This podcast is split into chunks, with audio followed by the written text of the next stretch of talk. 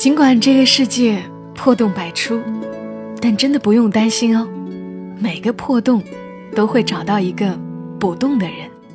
每个故事都是别人走过的路。做人如果没梦想，那个有微笑的抚慰，从一数到十，你爱我有也有多少？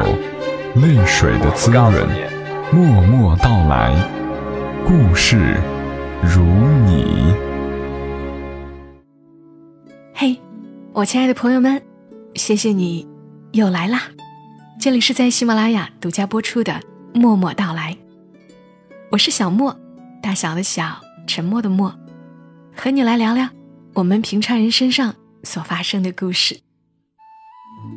今晚会和你讲一个怎样的故事呢？这个故事呢，又特别感人，而且它有一个不错的结局，你可以放心的听。故事来自于专栏作家风萧兰黛，一个写婚恋故事的云南姑娘，走出体制的追梦人，扛着一支笔，她就走天涯。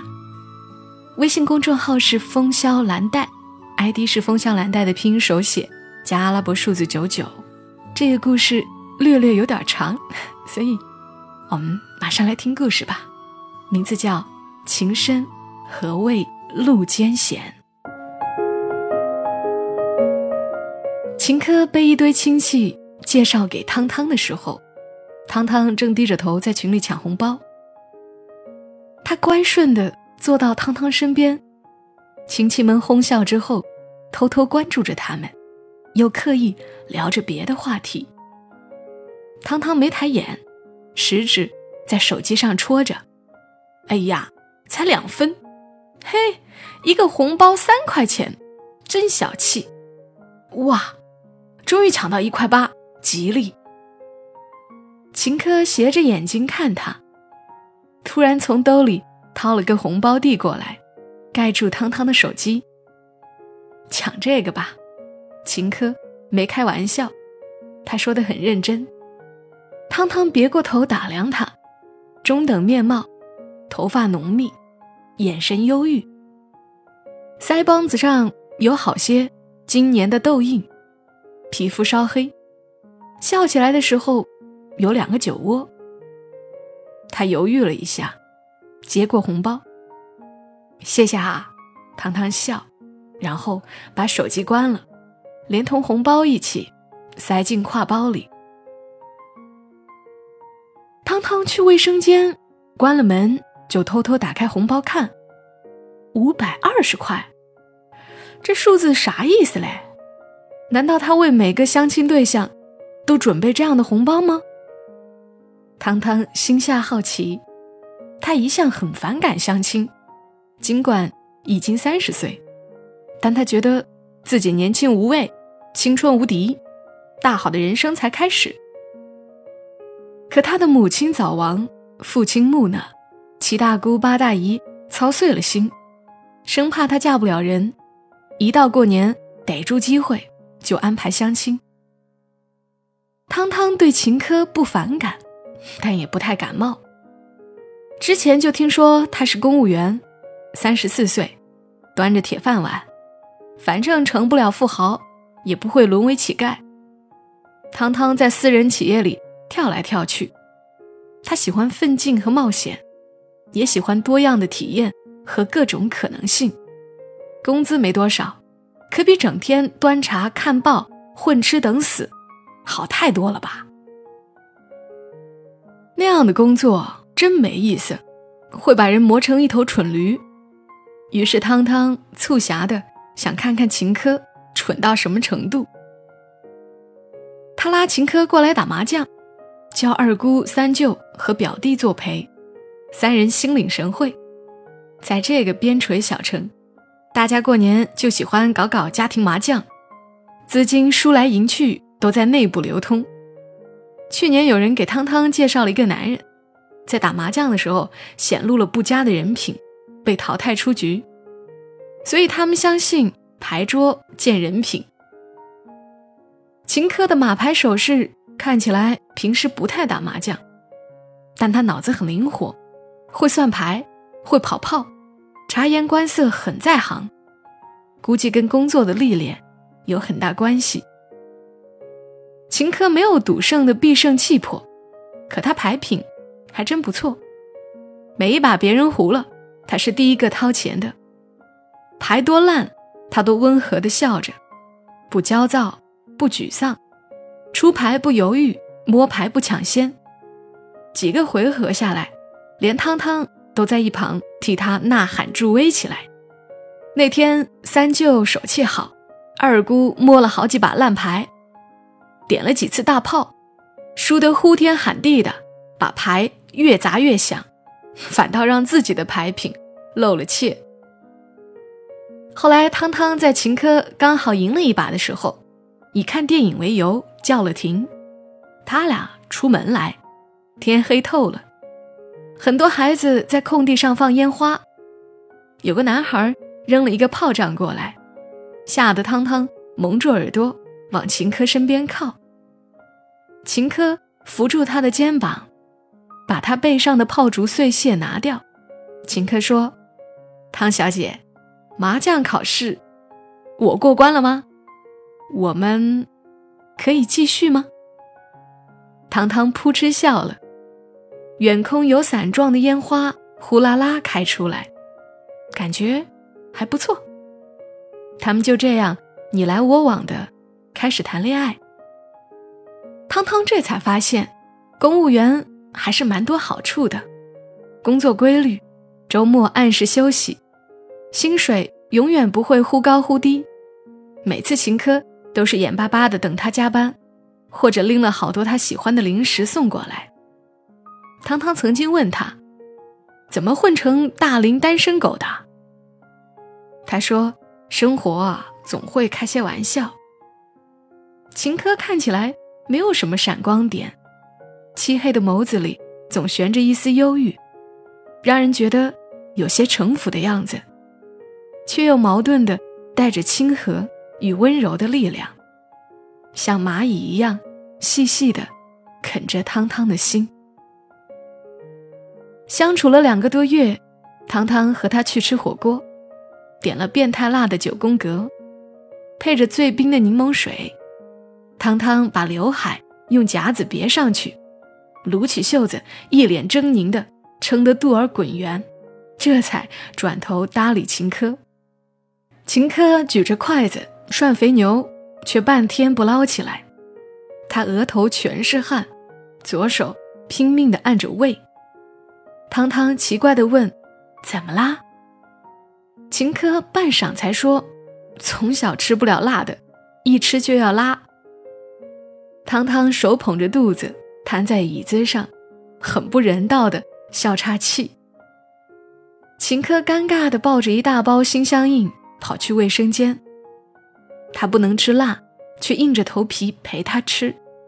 汤汤心头一暖。九月份，他们去看《夏洛特烦恼》，汤汤笑得咯咯的，像一只母鸡。秦科也笑，酒窝在影院的光影里。越发可爱。汤汤歪过头戳他的酒窝，说：“这酒窝到底能不能成酒啊？等有机会试试。”秦科的脸色有点不自然，汤汤这才发现自己这话有点暧昧。他脸发烫，坐直身子，装成认真看电影的样子。后来看到马冬梅。煮茴香面给夏洛吃，他靠在秦科的肩膀上，哭得稀里哗啦。秦科突然说：“我不想像夏洛一样，失去之后才知道珍惜。”他低下头，嘴唇盖过来，有爆米花的香味儿，带着一点怯懦的颤抖。汤汤闭了眼睛，爱情。就这样铺天盖地的砸过来，汤汤孩子似的小星星，像白亮的珍珠，被秦科这个壳完整的包裹。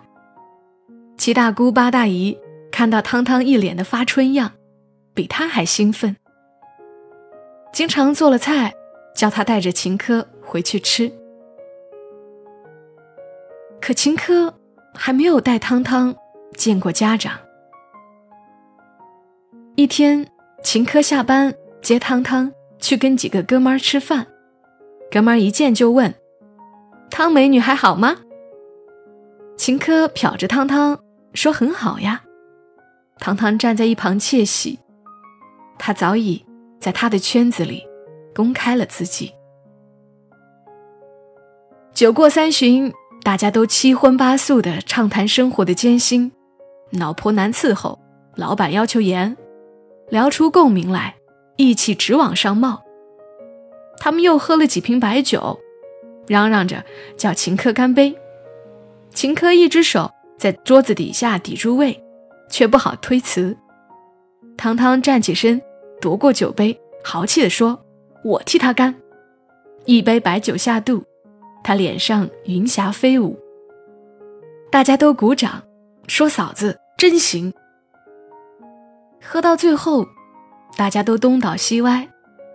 秦科把身子靠过来，眼眶居然有点湿。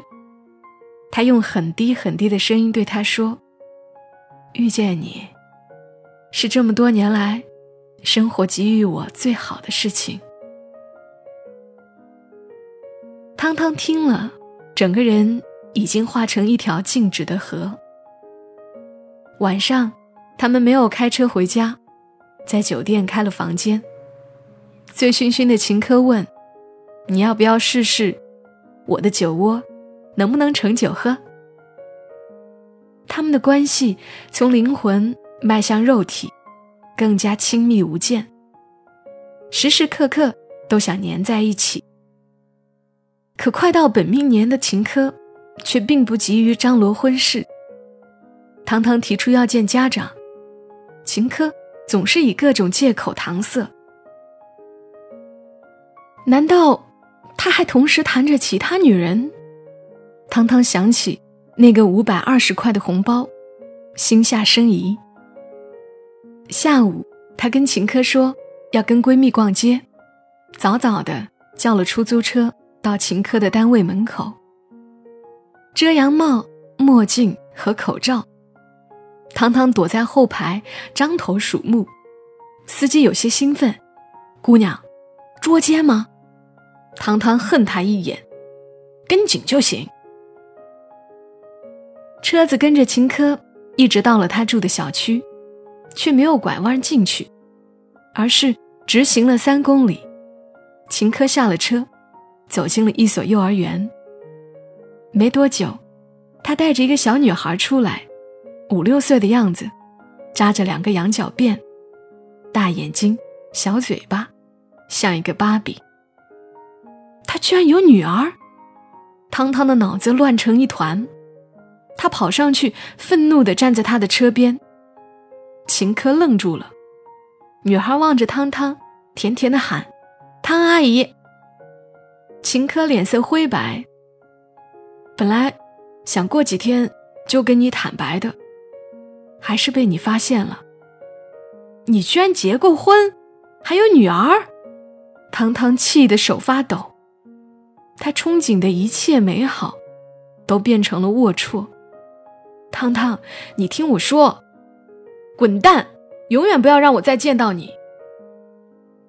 汤汤转身跑开，听见秦科在喊：“汤圆，不要乱跑！”哼，汤圆，他女儿叫汤圆。难怪他朋友问汤美女好不好，原来汤美女不是他，而是这个小东西。汤汤的泪水急急地冲出来，遇人不淑啊！风至重的吹过喧嚣的傍晚，他的心仿佛停了。秦科的车在夜里驶到楼下，汤汤，下来听我说。他的声音沙哑，没什么好说的。他关了机，用被子蒙住头。夜里下了雨，噼里啪啦的打在窗上，雷扯着闪电落下来。汤汤被惊醒，他走到窗边往外看，秦科的车居然还在楼下，车灯是开着的。两束光在雨里倔强的发亮。汤汤的心软了软。他披了外衣下楼，秦科歪靠在椅背上睡着，一脸疲倦。汤汤敲窗，他醒了，下车来紧紧抱了他。我前妻六年前生汤圆大出血过世了。我没想过我还有什么未来，可自从看了介绍人发来你的照片，我居然心动了。汤圆也心动了，他说：“这个阿姨真可爱，还一直叮嘱我，过年一定要包红包给你。小孩子就觉得收到红包的人会开心。我确实不该瞒你，但我怕你知道我有孩子，根本连见都不想见一面。雨太大，从伞外溅进来，打在皮肤上。”阵阵发凉。汤汤哭了，却不知道要怎么办。她是一个对未来有诸多憧憬的没结婚的姑娘，在情感上还没强大到愿意成为一个后妈。她连妈都还没做过呀，她怎么做后妈？但她在心底原谅了秦科。妻子产女儿死，他得咬碎多少个日夜？吞下多少陈年的悲伤，才撑过了那段灰色的时光呀？汤汤缓慢的叹了口气，说：“你回去吧。”他踩着潮湿的拖鞋回家，脚趾冰凉发麻。手机上收到秦科的微信：“时光不能倒流，但我庆幸自己爱上你。”让我死了的心，活了。丰满的理智，在鲜活的情感面前，往往苍白的不堪一击。可以想到，那个有血有肉的女孩子，和后妈的称谓，未来的生活可能会像一个魔鬼，把她所有的好脾气全部吞噬掉，最终。让他成为一个歇斯底里的恶毒继母。汤汤心下顿痛，七姑八姨开始骂秦科，说这牌品好的人，没成想是个谎话精啊！一面斥责他的隐瞒和欺骗，一面阐述当后妈的不易，管严了叫虐待，管不严又叫漠然置之，中庸的尺度。难以掌握呀。汤汤的父亲没说话，他一个人闷着头喝酒，把酒杯吸得嘶嘶的响。喜欢奋进和冒险的汤汤也很衰的缩在沙发里，脑壳发麻。他开始屏蔽关于秦科的一切，主动跟别的男人相亲，试图找到一个出口，甩掉这段纠结。与挫败，可见到的男人，都像国画里的淡漠背景，烘托出来的总是那个明晰的、颤动的秦科。就这样，晃到了来年春天，汤汤病了一场，咽喉痛得发不了声。医院一检查，说扁桃腺发炎是小事，关键是甲状腺有肿瘤，疑似恶性。汤汤一下子被打懵了，他请了假，乖乖地住进了医院。在一片惨白的病床上，他想起癌症过世的母亲，越来越凄惶。秦克不知道从哪听到了消息，父亲俩杀到医院来。女儿捧着汤汤最喜欢的向日葵，花朵橙黄明丽的伸展着。秦科拎着大包小包。就连洗漱用品也一应俱全。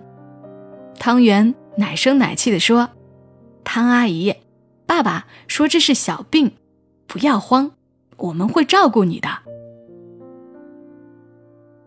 汤汤瘦削的身体在蓝色条纹的病号服下颤抖。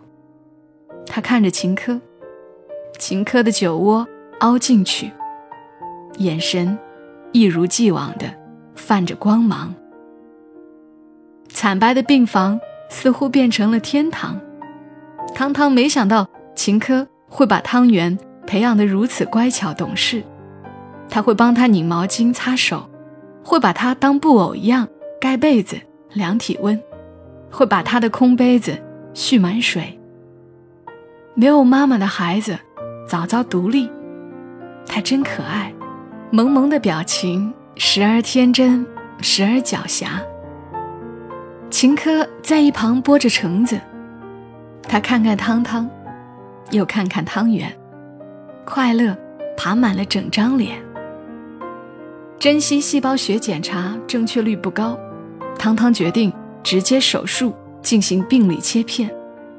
他被推进手术室前，秦科安慰他。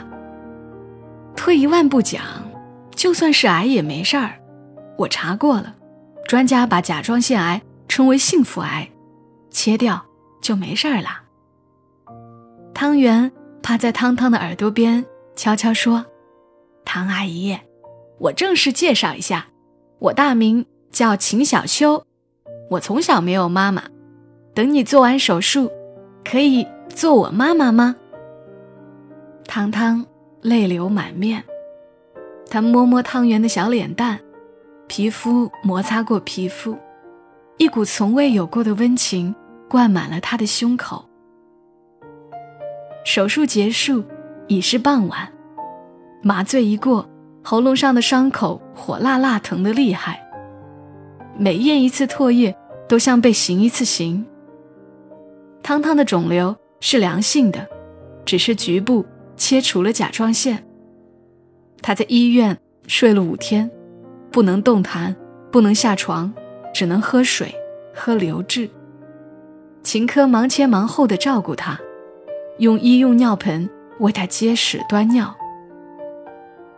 汤汤鼓着眼睛瞪他，难堪的总嚷嚷：“我躺在床上，拉不出来，你们瞪着我，我拉不出来。”秦科说。要不要来点九宫格的变态辣？汤圆说：“熊二喝了光头强的果汁就可以拉粑粑了。”汤汤被逗笑，扯得伤口直发疼，可心却暖成了一个小火炉。父亲和七姑八姨看到了秦科这样待他，没什么说的了，只是一个劲儿的笑：“还好还好，只是缺了个甲状腺，还不算残疾人。”汤圆越来越招人喜欢，他从家里抱来很多机米的绘本，坐在床沿，拉着汤汤的手，一边拼拼音，一边念给汤汤听。尽管这个世界破洞百出，但真的不用担心哦，每个破洞都会找到一个补洞的人。不要活在别人的嘴里，不要活在别人的眼里，把命运握在自己手里。我们可以耐心等，幸福可以来得慢一些，只要它是真的。我循着光前进，黑暗不会再那么令人畏惧。汤汤的眼泪顺着眼角滑到枕头上。汤圆的声音清脆稚气，秦科的目光笃定安然，春天的光线也愈发明媚。他终于放弃了求全责备，放弃了追寻那想象中绝对稳妥、绝对周全，甚至绝对完美的婚姻。生活中有太多的明珠之泪，人会因为爱而降低了对具体事物的要求。其实生活也会罹患幸福癌，癌细胞再面目狰狞，也打不败生命的顽强。和渴望爱的本能，所有的选择谁都无法确定对错，忠实于心中的感觉，不去做无端的揣测臆想，用明亮的心境粉碎枯燥的日常，或许也是最好的选择。他们一家三口在黄昏办理了出院手续，秦科搀扶着汤汤，汤汤牵着汤圆的手。他们在冷漠的人世，各自找到了一种归属感。汤汤想，情深何谓路艰险呢？这人生的体验真多呀，后妈也将是其中一种。勇往直前胜过百般盘算，他在父女俩的温情里，有了奋进和冒险的勇气。车子汇入车水马龙的街头，汤圆唱着《熊出没》的歌，青草香，浆果甜，喝着露水，靠着树，抬起头，垫脚尖，加快我长大的脚步。阑珊的夜色，像倦鸟一样，收拢了疲惫的翅膀。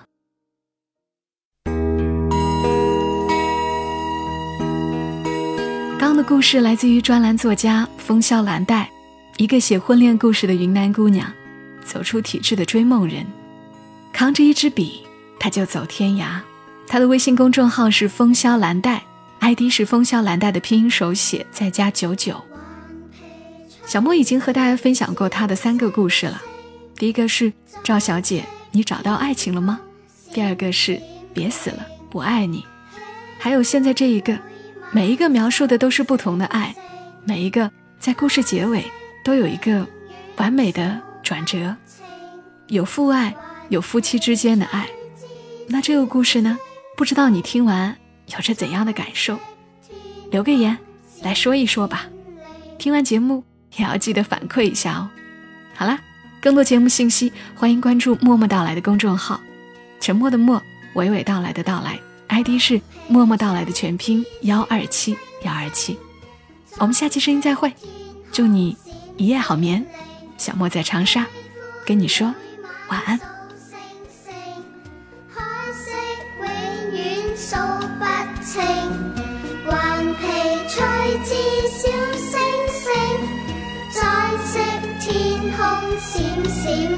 如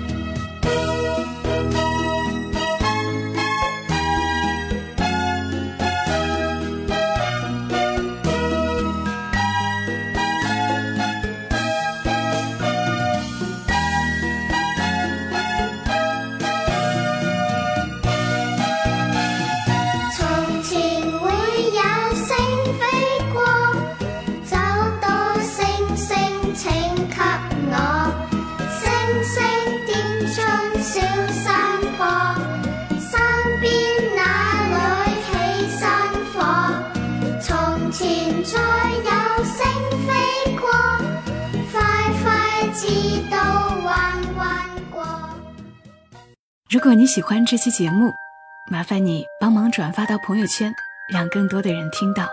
小莫在这儿，谢谢你。